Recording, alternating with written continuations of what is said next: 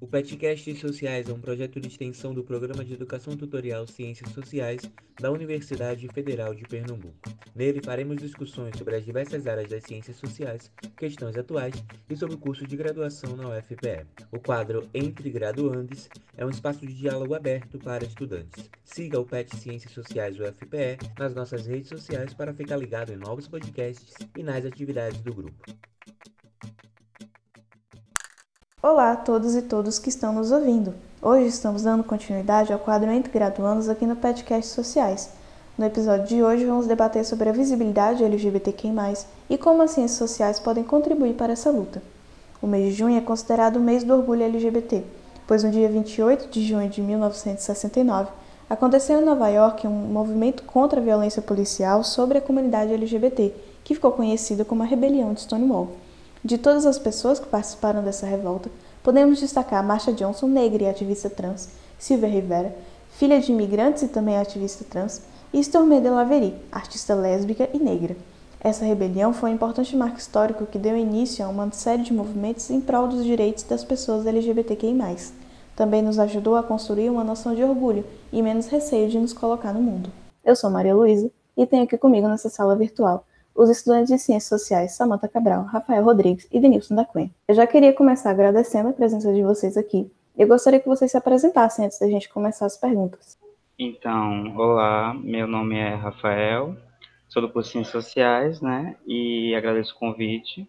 É, eu acho muito importante essa iniciativa que o PET está fazendo de criar um podcast nesse tempo de quarentena e de falar sobre esse assunto que norteia, né, o, o mês de junho sobre orgulho LGBT. Estou no sétimo período, estaria, e acho que é isso. Olá, eu me chamo Samantha Cabral, é, sou mulher trans, negra, é, do, da área de bacharelado, né, do, do curso de Ciências Sociais. É, agradecer ao PET pela oportunidade, eu acho que é muito importante nesse momento, inclusive devido a conjunturas né, política, social, econômica, da gente estar tá, é, dialogando e podendo contribuir, podendo contribuir com um tema tão importante na nossa sociedade que perpassa, né, é, várias outras categorias, né? A interseccionalidade está muito presente é, na categoria de é, LGBT, né? Então é muito importante. Eu acho que a gente tem muito a, a contribuir, muito a fortalecer tanto a academia, nos âmbitos da, de pesquisa, né, de estudos, quanto também na área é, de ativismo, de direitos humanos. Então, acho que essa ponta ela tem que ser feita, é uma das coisas que é importante e está sendo muito importante o PET está fazendo. Oi, gente. É como o Malu me apresentou, né? Eu sou Denilson. Eu também sou petiano, a gente está aí nesse mesmo barco. E agradeço também, né, embora nessa dupla é, colocação aqui, também na base da amizade, pelo convite. Eu, assim como foi colocado, acho muito importante também a gente estar tá discutindo isso, principalmente por conta de tudo aquilo que a gente vem vivendo, né, como Samantha bem colocou. Eu acho que esse espaço, né, o espaço de diálogos, né, pelo, pelos estudantes, é cada vez mais necessário e que a gente possa estar entre os nossos aqui, né. Eu estou muito feliz de estar completa, que é a sala de amigos, né, que a gente possa estar dialogando sobre isso, que às vezes a gente também não tem muito tempo, né, para estar trocando na universidade. Então, esse momento, ainda que turbulento, né, e acho que complicado para todo mundo, ele está possibilitando esses encontros aqui, que eu fico muito feliz de verdade, assim, e acho que uma discussão que vai render muito. Bom, agora eu queria que vocês falassem um pouco sobre os avanços da visibilidade LGBT no meio acadêmico, na perspectiva de vocês mesmo.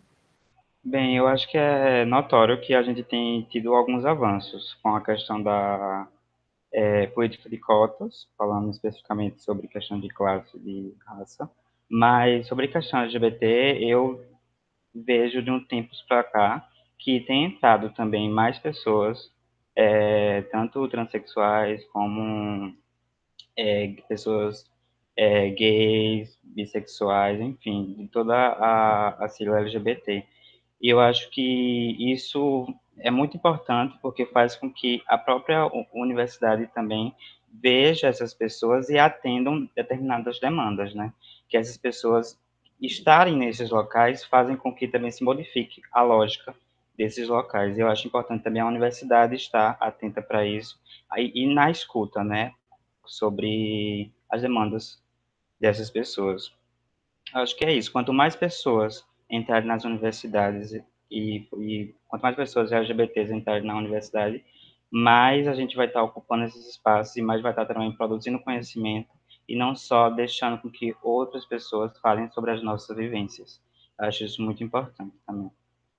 Então, eu acho que a gente teve alguns avanços a partir das inclusões, né, das políticas de alguns governos que, que nos antecederam, né? A gente é nítido que a como então como o Rafael bem colocou, é, quando você é, legisla dentro desse âmbito de diminuir as desigualdades, o que é que acontece? você também traz uma certa população que está naquele espaço. Então, as mulheres trans, as mulheres travestis, né? É, falando sobre, sobre o meu público, são pessoas que estão dentro desse âmbito é, da racialidade, né? Étnico-racial. Então, e automaticamente essas pessoas também estão, é, são pessoas de baixa renda, né? São pessoas que é, sobrevivem, pelo menos no meu público, sobrevive a maioria, 70, não, mais de 90%, é, segundo a, a, alguns dados que estão sendo coletados pelos os movimentos sociais, né, mais de 90% são na prostituição. Então, e só tem a prostituição para sobreviver, por quê? Porque é sistemático, né? Porque é que a gente vê? A gente vê que as meninas trans, elas perdem o direito da família, nessa né? família que se, se prega, Aí depois, é, no âmbito da educação, elas não vão ir, né? Não, não vão para o âmbito de educação, visto que é, se não tem base familiar, como é que elas vão chegar na, na, nas escolas, como vão chegar nas universidades?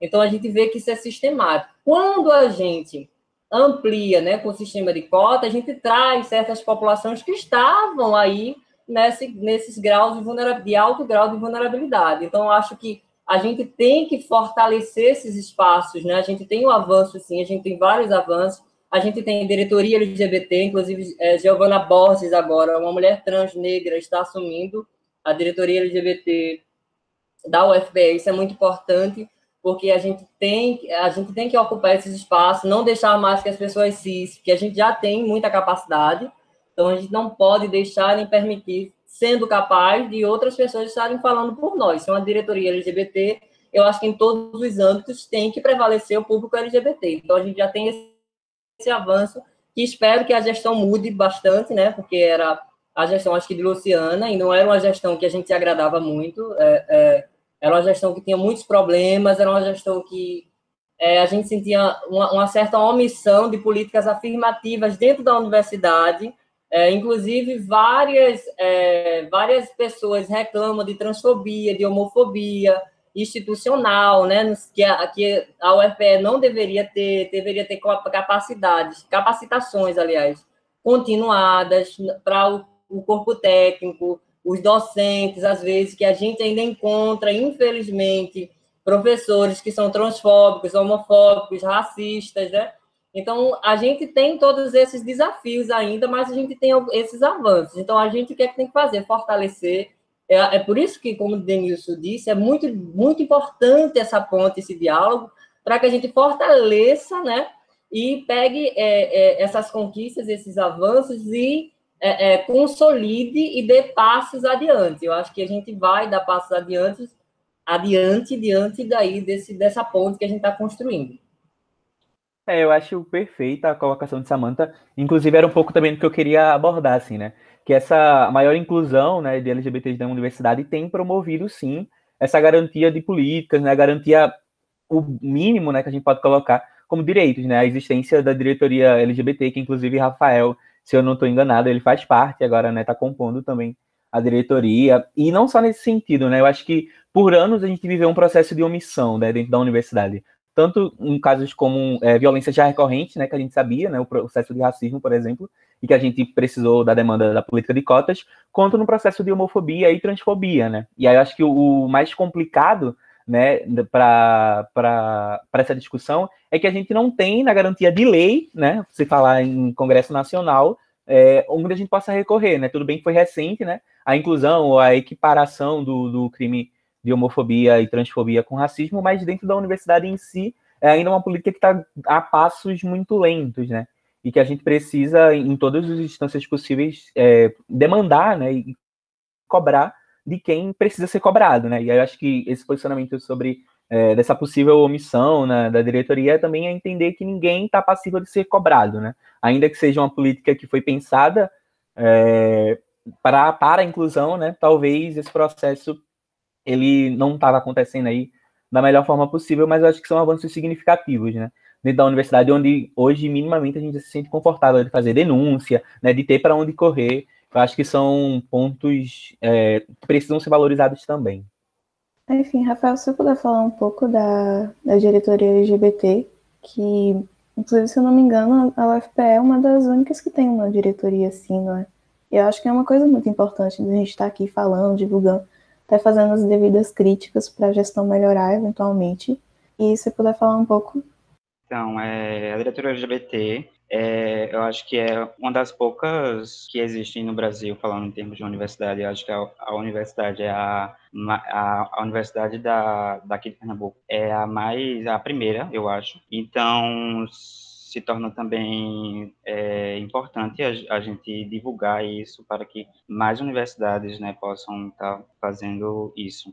A diretoria LGBT da UFPE, ela atua na implementação da política LGBT, é, que já existe, mas que às vezes não é praticada dentro da UFPE, entendeu? Então, ela também trabalha com o fomento de ações de acolhimento, inserção e permanência da comunidade LGBTQIA+, dentro da universidade, e também atuando, como Samantha é, falou, em capacitação do corpo da UFPE, servidores e docentes. Então, assim, dentre as muitas diretorias que, que já tiveram, eu acho que essa é a terceira, terceiro, se não me engano, terceira coordenação, que e aí a Giovana tá tá conosco nisso e a gente está começando a voltar com as com as atividades da diretoria. Agora começou, né, enfim, desde março está com a quarentena, mas aí a gente está é, com um projeto de extensão para que a gente possa atender a, a, pessoas da universidade e também de fora da universidade que estão em vulnerabilidade social e são LGBTs nesse período de quarentena.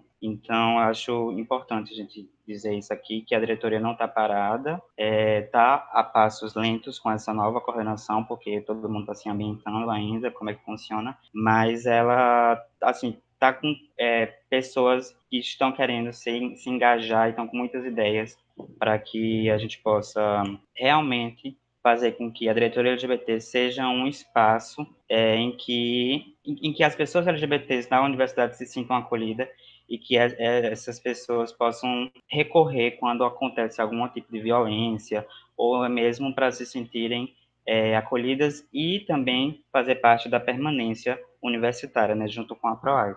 É, e é curioso, né, quando aquilo que a gente estava discutindo há pouco, né, sobre esses avanços e ainda a, a complicação, né, de, de, esse ataque, na verdade, essas políticas, é que eu lembrei agora que em 2018, né, acho que a gente, todo mundo aqui já estava na universidade, o, o, pastor Feliciano, né, um, um, deputado, ele atacou diretamente a diretoria, né, um edital que foi lançado, né, que tinha como é, público voltado para alunos e alunas é, transexuais e travestis, e isso foi amplamente atacado, né, eu acho que é nesse sentido de que assim, a, a universidade ela tem avançado né, na garantia de direitos, mas ela também tem sido alvo de ataques nos mais, nas mais diversas esferas. Inclusive, a diretoria, é, por questões de recursos, foi fechada durante um período, eu acho que foi ano passado para esse ano, e aí reabriram novamente. Então, mesmo nos espaços da, da universidade, porque é um espaço institucional, porque a diretoria LGBT faz parte do gabinete do reitor, e mas mesmo dentro desses espaços a gente tem que é, lutar mesmo, né, para é, que essa política que já existe dentro da UFPS seja efetivamente é, implementada e, enfim, é, elaborada com, com, com mais, é, com mais ações, né? E aí eu acho importante a gente só colocar uma coisinha, que esse ano, esse mês, na verdade, saiu um, o boletim oficial de que a diretoria LGBT, na verdade, vai fazer parte de um comitê de ações afirmativas, junto com é, o núcleo de relações étnico-raciais e o núcleo de acessibilidade da UFPE. Então não vai ser mais uma diretoria LGBT e com isso a gente tem um pouco de receio de perder nossa autonomia, mas a gente acredita que esse comitê de ações afirmativas pode também favorecer a interseccionalidade dentro da UFPE, né? Então a gente está esperançoso de que isso se, venha para somar, venha para é, fazer com que a gente possa progredir nas políticas de ações afirmativas. É, a gente teve um caso de é, violência contra uma estudante, né, é, da Federal, e aí Dália, que eu acho que todo mundo conhece, né, Dália, uma menina é, transexual, ou é travesti, né, e aí a gente teve que se organizar para gente, só para a gente perceber que a gente não pode é, abandonar essa luta e essa resistência, né? Assim que eu cheguei na universidade, me disseram que, que a federal era maravilhosa e porque a gente na sociedade, fora da, da universidade, a gente é muito rechaçada, né? É muito difícil ser transexual negra ou ser uma travesti negra na sociedade brasileira. Tanto que a gente sabe, e reforçando aqui, que é o país que mais mata LGBT do mundo, né? Então, o que, que acontece?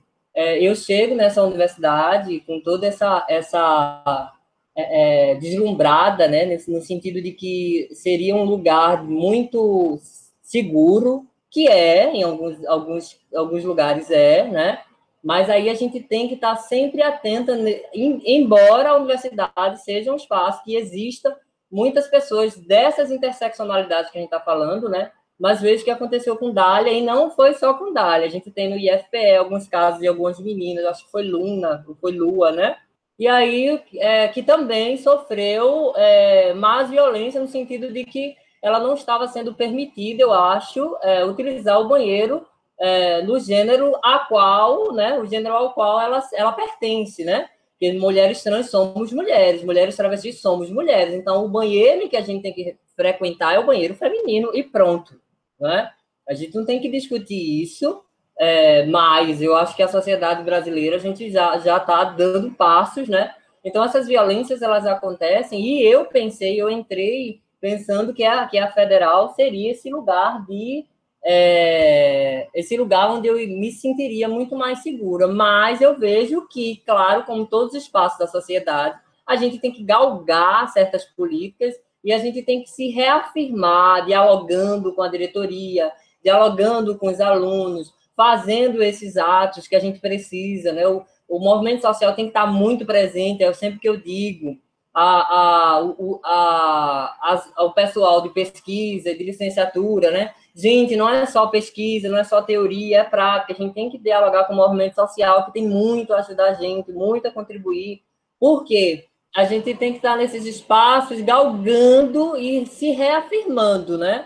É, então, não é, é, como todo espaço, como eu estava falando, a, a, diretor, a, a UFPE em si é mais um espaço que a gente de luta, é mais um espaço de resistência, é mais um espaço de diálogo, é mais um espaço de fortalecimento, né, de interseccionalidades. A gente está vendo que todo aquele público, a maioria, ele passa por violência, se não for por racismo, é transfobia, se não for transfobia, é, é, são outras violências né, psicológicas e, e, às vezes e muitas vezes físicas, como é o caso de Dália, que a gente sofre que a gente tem que, como diz Butler, né, a gente tem que interseccionalizar, porque talvez só pensar na identidade, nas nossas identidades, não dê cabo de todas essas soluções que tem que vir. Então, eu acho importante é, o que aconteceu com Dália, com Dália e a gente está se fortalecendo. Eu acho que de Dália para cá a gente a gente está conseguindo é, é, vir com mais forças e agora dialogar né, com a diretoria que está mais, a, é, é mais parecida com a diretoria LGBT, né, com a gestão, a gestão, e fazer essa nova ponte, né, que como coordenadoria ou é coletivo que está vindo por aí, né, para tentar realmente interseccionalizar, não esquecendo e não deixando de implementar para as áreas é, LGBTs as políticas necessárias. A gente não tem que, o que a gente não pode é, é enfraquecer né, esse espaço que a gente sabe que já é muito difícil né, de estar, tendo em vista toda a conjuntura conservadora, né? A, a gente está vendo política, os políticos querendo, querendo é, que os reitor, reitores sejam, sejam é, escolhidos pelo presidente e tudo mais. Então, a gente, a gente tem um, um certo enfraquecimento, mas a gente tem que, for, a gente tem que se fortalecer é, nesses espaços menores, né, que a gente atua. Sim, eu acho essas falas, todas as falas de vocês muito importantes, muito pertinentes. Também porque, assim, a gente não pode, nós, em todos da comunidade LGBT, a gente tem que sempre andar para frente, né? A gente não pode. Estamos lutando para manter o que a gente já conseguiu e também avançar mais ainda, né? Assim, é importante que a gente esteja presente nesses espaços, em todos os espaços, falando, não tendo medo de se impor, de falar o que está errado, de nos colocar no mundo mesmo, para realmente acabar com o preconceito, com os vários estigmas que a comunidade LGBT sofre até hoje. E já pegando assim o, o gancho que Samantha já deixou sobre a Butler, que a gente já tem vários avanços, como a teoria queer também no, no próprio meio acadêmico, né?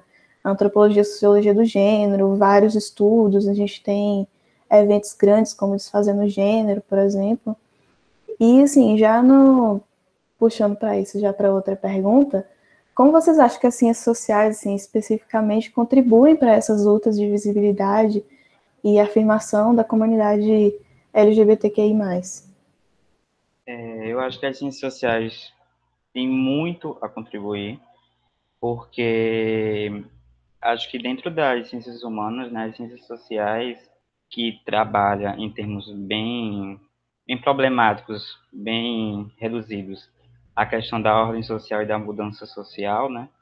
É, eu acredito que os movimentos sociais e entre eles é, é, a comunidade LGBT é, são movimentos de mudança social, né, de transformação social, e eu acredito que mais do que as ciências sociais ter a contribuir, que tem muito, porque é, os ambientes acadêmicos são ambientes de poder, né, já dizia Foucault, é, então, mais do que as ciências sociais têm a contribuir, o que, que a comunidade LGBT tem a contribuir com as ciências sociais, né? Eu acredito que, eu não, eu não acredito em, em uma ciência que não escute as pessoas, né? Uma ciência que não escute grupos e que não é, veja as relações de poder e hierarquia, né? Que existe dentro do próprio meio acadêmico de produção científica.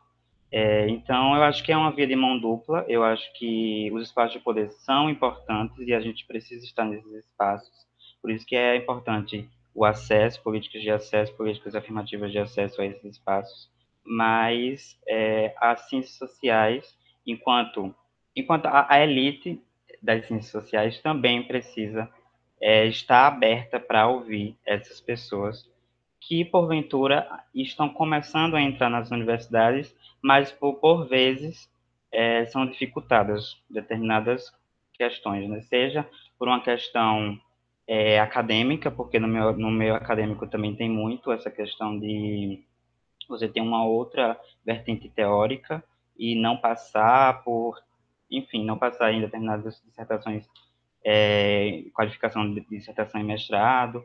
É, então, são essas coisas que às vezes impedem com que é, nós entre nesses espaços, mas eu acredito que essa via de mão dupla é muito importante e nesse sentido as ciências sociais como sendo um, uma ciência de estudo de, da sociedade e da cultura, estou falando especificamente da sociologia e da antropologia, pode ajudar muito nesse diálogo entre a, os movimentos sociais e a comunidade marginalizada ou feita, né, marginal, vulnerabilizada, é, para que a gente possa também converter isso em discursos que para a grande população seja, não sei, didático, pedagógico, porque também a gente tem que trabalhar com essas noções de opressões e de preconceitos enraizados na nossa sociedade brasileira, né?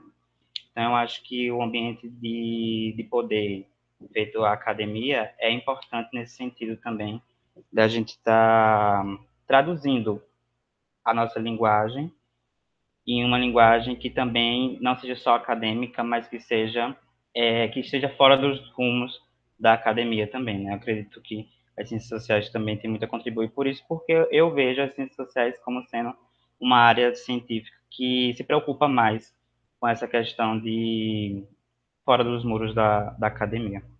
Então, como o Rafael já colocou algumas coisas, mas aí adentrando no âmbito das regras e normas, né, é, que a gente dialoga tanto, né, a ordem social, é, a gente vê que de, de, quão é importante a gente entender essas regras e essas normas e saber como a gente pode intervir. E aí a gente entra no âmbito da teoria crítica, né? De, de intervir nessa realidade dependendo do contexto onde você está inserido e inserida, né? Inserido. Então, o que é que acontece? É, as ciências sociais, elas têm um papel importantíssimo na ruptura disso tudo, né? De trazer mecanismos que a gente possa fazer essa leitura, né? Para que a gente não se torne alienados de um sistema que nos coloca sempre em espaço de, de, de é, subalternos, né? Já trazendo também Spivak, né? Essa, pode o subalterno falar, quer dizer, pode a gente é, é, as ciências sociais elas, elas trazem é, é esse público, né, de certa forma, é, trazendo dentro também as categorias de classe, de gênero, né? Podem sim essas pessoas falar, e aí a gente já vê a importância, a partir de alguns mecanismos teóricos da, da, dentro da própria teoria, né? A gente vê a importância que as ciências sociais traz de trazer não só as elites culturais, econômicas, né? A gente está dialogando, as ciências sociais ela tem um, um, diálogo muito próximo com essa ideia, de certa forma, né, que a gente presta muita atenção nesse âmbito de, das classes sociais, né, e como é que a gente vai pensar nessa desigualdade? A gente entra no âmbito de desigualdade, né, e, onde, e quem são essas populações desiguais? Negros, LGBTs, né, então a gente começa a ver que quando a, a, a importância de cursos, né, de, de ciências como essas, que estão é, dialogando filosofia, dialogando cultura, dialogando outros âmbitos que são primordiais para que o ser ele saiba onde está inserido e como ele vai intervir. Então, as ciências sociais, elas, elas para mim, é, para mim é uma, é, é, foi uma, um, uma retirada do véu de Maia, que a gente fala no campo esotérico, né? De que essa ilusão de que a gente tem que ser é, é, prostituta ou tem que ser é, é trabalhadora é, é, desvalorizada, né? Essa é uma visão imposta, isso, isso parte dessas normas e regras que nos impõem a estar naqueles espaços. Mas não é ali que a gente tem que estar. Né? Então, a, nós, enquanto LGBTs, enquanto pessoas negras, periféricas, né? É, é, a gente tem que estar é, é nesses âmbitos que criam esses mecanismos que a gente possa ver o mundo de outras formas, para a gente construir novos paradigmas, para a gente romper com as, com as normas regentes, principalmente é, as normas cis heteronormativas, né? A, a, é, esse âmbito cis heteronormativo, a, a heteronormatividade compulsória que, que Butler fala, né? Esses discursos que dizem que nós somos, é, que, que tem que ter cura gay, que é, transexualidade também é, um, é uma doença psico, psicológica, né, psicossomática, e aí a gente tem que entender no transtorno mental. Então, a todo momento, esse discurso nos coloca, esse sistema nos coloca em espaços que não é para a gente estar. Mas, para isso, a gente precisa de mecanismos para fazer essa leitura. E as ciências sociais nos traz esses mecanismos, né? A gente na antropologia estudando cultura, a gente na sociologia estudando ordem, estudando é, é, é, vários aspectos que a gente estuda, né? Para não, não se deixar eu falo misericórdia a, a vida toda. Então, é, para você ver a importância, a importância da, das ciências sociais, principalmente no momento em que a gente está num processo econômico onde as ciências biológicas e exatas elas tendem a ganhar uma certa força, porque porque esses mecanismos governamentais eles querem produzir mão de obra barata e pronto, lucro. O capitalismo ele está aí para lucrar, ele não está aí, ele não está aí para transformar sujeitos pensantes e sujeitas, né? Então é isso que a gente tem que, que, que ver aí, por aí.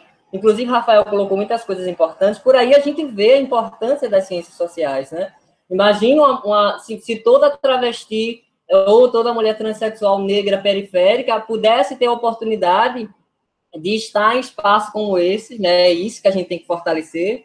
Imagine se a gente, se a gente tivesse nesses espaços hoje, se a gente tivesse oportunidades iguais, né? Que é isso que a gente pensa quando fala em, em, em diminuir as desigualdades, é a igualdade de oportunidades, não é como se coloca que é, a gente está querendo é, estar no espaço de de é, hierárquico, onde nós agora queremos oprimir. Não, não é isso. A gente quer igualdade de oportunidades para negros, LGBTs, indígenas, que as pessoas elas têm que ter essa liberdade dentro da, da dentro de uma sociedade democrática, né? Então, é por aí. As ciências sociais é primordial, por isso que está sendo atacada, né? Porque ela está sendo atacada porque ela é de extrema importância. Todas as ciências humanas são de extrema importância para que a gente possa derrubar esse sistema, né, que nos oprime há, há vários, há vários, há vários séculos. Eu concordo com tudo que foi colocado. Eu vou pegar esse gancho de Samantha exatamente para o que eu queria colocar, né? Que é tentar entender uma discussão que a gente vem é, discutindo internamente no PET e também de uma sociologia, de uma antropologia que vai a público, né? E aí, dois exemplos bem práticos que, que eu queria colocar é sobre a ideologia de gênero, né? Que eu acho que é um grande é um grande espantalho que foi criado, né, por parte de alguns setores da sociedade, né, inclusive pelos setores políticos da sociedade, que eu enxergo como uma das formas que as ciências sociais cresceram e apareceram na sociedade, né? A gente trazer para público esse, esse debate sobre gênero, esse debate sobre sexualidade, isso, embora tenha é, provocado todos esses ataques, isso também é importante, né? A gente levou aí para a sociedade uma discussão que é muito necessária e, como Samantha colocou, que vem sendo atacada, né? O agora ex-ministro, né? O Abraham Weintraub, né, ele falou, né, um dos, uma das últimas colocações dele foi que ele não queria antropólogos e nem sociólogos, né, e nem filósofos. Por quê, né? Acho que cabe a gente questionar também, e aí se tratando né, da temática que a gente está discutindo, porque a gente questiona né, certas posições, a gente questiona o racismo, a gente questiona a homofobia, a gente questiona a transfobia. E acho que isso é uma prova também de como que as ciências sociais elas podem ter esse poder para questionar, né?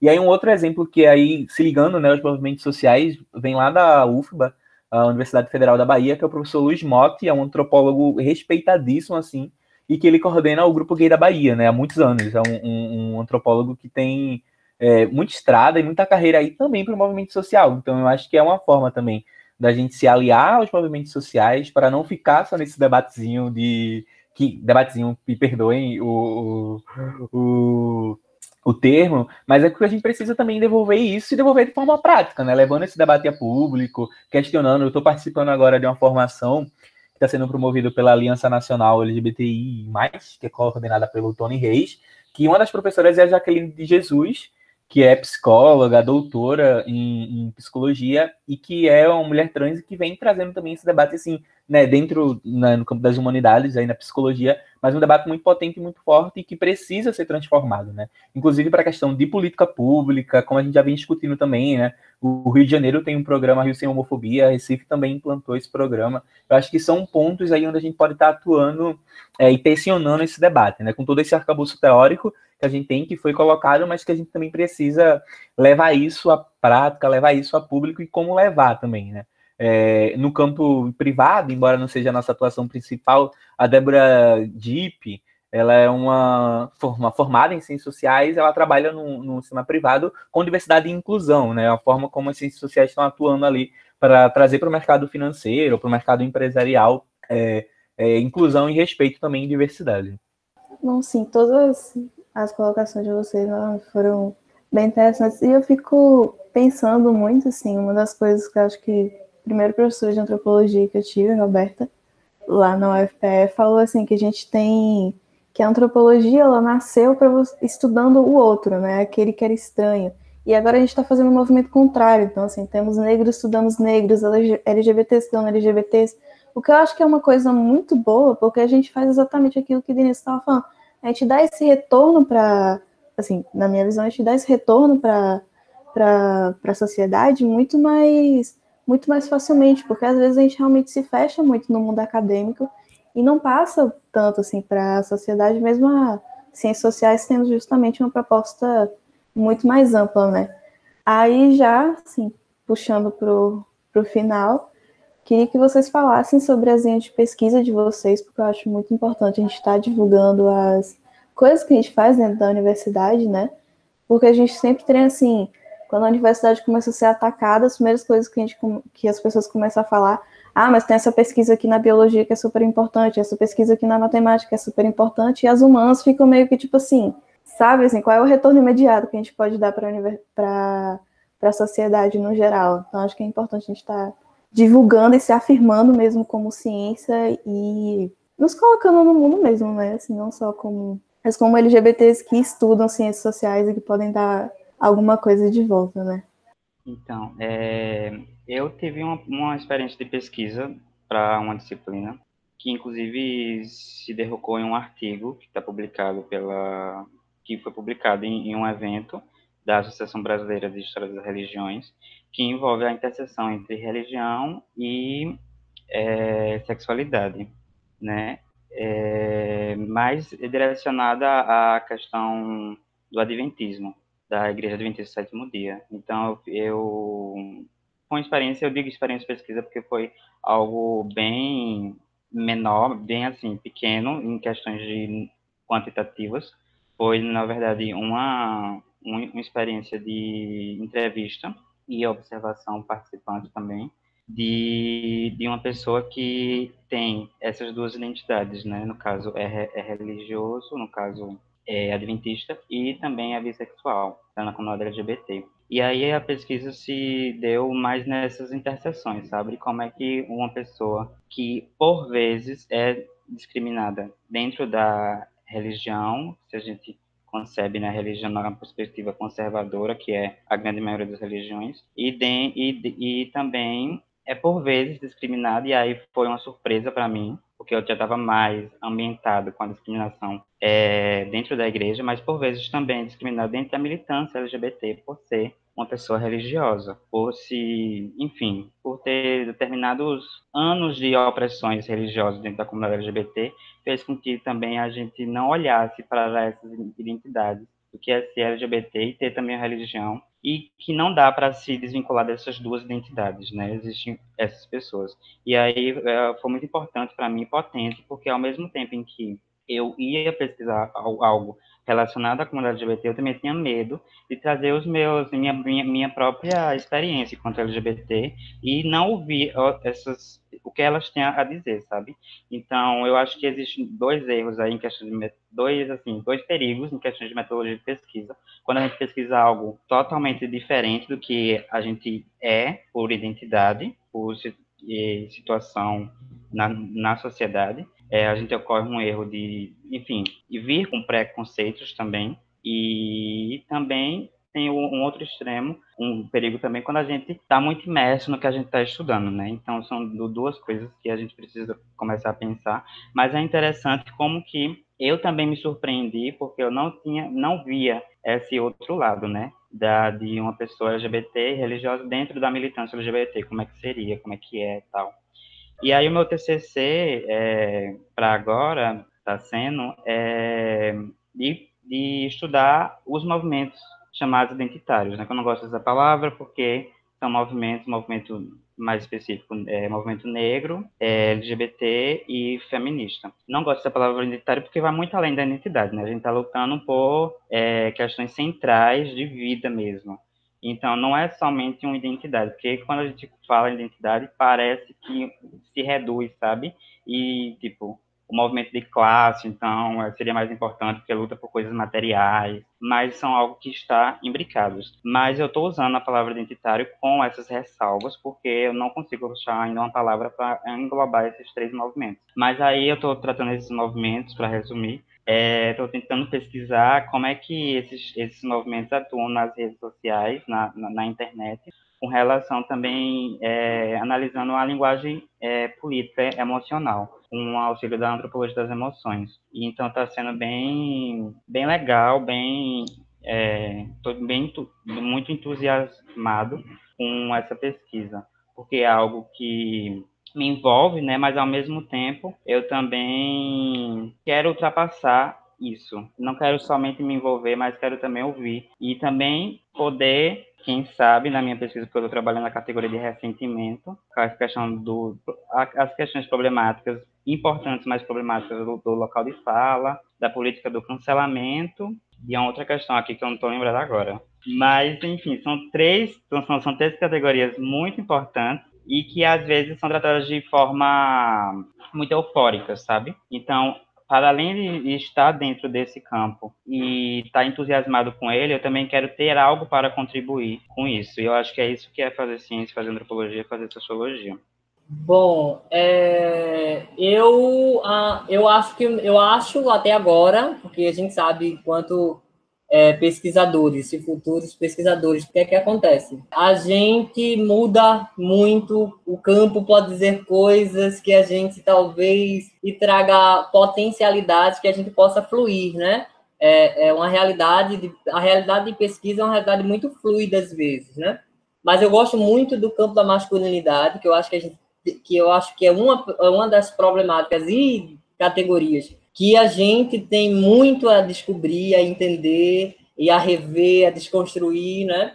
Então, é, mas também estou gostando muito de, de, de, linguística, do campo linguístico, desde que é, eu comecei a estudar Foucault e saber como saberes se transformam em poderes, né? Como esses poderes estão imbricados, usando a palavra que Rafael como eles estão inter, é, interconectados, né, com esses saberes que são construídos, né, é, com esses discursos. E aí, um, uma das minhas, a minha linha de pesquisa é, que inicial, que é masculinidade, é justamente é, pesquisar como vivem homens que não têm o pênis, né? Como, como é essa masculinidade de homens que não têm pênis, né? Como é, como é desenvolvida essa essa masculinidade, tendo em vista que na sociedade, principalmente brasileira, né, é, pênis é sinônimo, né, a genitália é sinônimo de gênero, né, é, é, se você é, tem pênis, você é de gênero masculino, e é isso, né, a gente tem uma, a gente tem é, uma cultura, uma sociedade pensada, é, falocêntrica, né, biologizante, e aí a gente, eu, eu fico pensando em ir lá na, eu não me arriscaria muito a dizer na genealogia, mas entender como esses homens vivem, né? Como é essa masculinidade, para a gente provar ou, né? É, não, dependendo do campo, que o campo é que mostra se a gente, as nossas hipóteses estão certas ou erradas, se é como é essa masculinidade, como é exercida a masculinidade, apesar que hoje a gente sabe que tem, a gente tem homens trans é, que têm vagina, claro, né? Mas o que é que eu quero colocar? Se o pênis, né, é, é esse esse objeto que é, é, determina esse gênero, os homens que, que perderam o pênis, eles deixaram de ser homens? Eles são eles deixaram de exercer essa masculinidade só porque eles não têm mais pênis? E aí é mais ou menos por aí a minha linha de pesquisa, que eu acho que é interessante, que pode trazer é, elementos que possam é, é, ajudar em outras áreas de pesquisa. Possa ser que também seja, eu dê continuidade no meu mestrado, mas é mais ou menos por enquanto isso. Aí eu posso utilizar as categorias é, as análises discursivas, né? A discurso de conteúdo, e vou a campo, vou fazer etnografia, não sei como ainda, mas aí a gente, eu estou dialogando com algumas secretarias, porque a gente tem algumas conexões de movimento social, que é importantíssimo, a Secretaria de Saúde, a gente tem, e aí eu vou ver se eu dialogo com para ir a campo para fazer algumas a minha o meu TCC nessa área, que eu acho muito importante, e eu acho que masculinidade, as pessoas vão muito para é, é, mulheridades, que agora é uma categoria importantíssima que engloba todas as mulheres, né? não só a mulher cis, mas é bem, é bem interessante. Mas eu estou indo para a masculinidade para saber, é, só para dizer assim, ó, não é de fato, né? Não é de fato o pênis que diz que o homem, que, né, que a masculinidade está ali. Não, acho que é por aí meu campo de pesquisa eu venho desenvolvendo desde 2018, né? No PET, é muito mais o meu projeto do PET, que provavelmente vai se transformar no meu TCC, onde eu não trato diretamente né, com questões é, LGBT, mas dentro da antropologia da maternagem, né, o que a gente está chamando de antropologia da maternidade ou da maternagem, como é que é essa relação para as mães, né? Que embora apresente várias problemáticas, né, esse núcleo familiar, eu tenho pesquisado isso e tem sido bastante interessante porque tem me dado algumas experiências de campo muito legais, assim. Eu participei, inclusive, na fala tanto de Rafael quanto de Samantha que eu fiquei lembrando um pouco do meu campo, assim. Em 2019, eu participei de uma celebração lá na igreja anglicana que era uma celebração da visibilidade lésbica, assim. E foi algo muito curioso, né? Porque é exatamente tensionando esse espaço de religião e, e gênero e sexualidade. Né? Por outro lado, né, uma das minhas interlocutoras no campo, né, que é da pesquisa que eu venho desenvolvendo, ela é mãe de, de, de um menino trans, assim. E também é muito curioso porque trata sobre essas relações, assim, né? Então acaba que é um campo que eu tô dentro, né, é, na antropologia da maternagem, mas eu acabo eu consigo dialogar com outros espaços, assim, né, e com outras formas de atuação. É basicamente isso, bem resumido, assim, porque ainda está nesse projeto de, de, de, nascer, embora já venho fazendo o campo há um tempo, é, eu estou por aí. E eu acho que é interessante porque você começa a questionar e a, e a pensar outras coisas também. Assim. Então é um processo muito legal, né? E que fica nessa fronteira, né? Do eu dentro do campo, né? A atuação de tentar fazer um exercício meio narcísico, né? Que é uma das coisas que, que eu também fui aluno de Roberta, é, todo mundo aqui foi, na verdade, e que a gente acaba questionando e pensando. Mas enfim, é basicamente isso. Bom, gente, eu só tenho realmente a agradecer a presença de vocês aqui, eu e Denilson, em nome do PET, e eu acho que a discussão foi realmente muito interessante, eu adorei todos os pontos que foram colocados. Acho que a gente poderia ficar aqui falando horas sobre isso, né? Eu só queria reiterar que é realmente importante a gente estar aqui conquistando esses espaços, discutindo sobre esse tipo de coisa, também divulgando as próprias pesquisas, né? E falando, defendendo realmente as ciências sociais, que, como foi colocado aqui, a gente bem sabe, vem sofrendo vários ataques, principalmente nesse governo agora. Bom, é isso. E esse foi o segundo episódio do quadro Meio Graduantes. Obrigado por escutar nosso podcast. Siga o PET Ciências Sociais nas redes sociais para ficar ligado em novos episódios e demais atividades do grupo.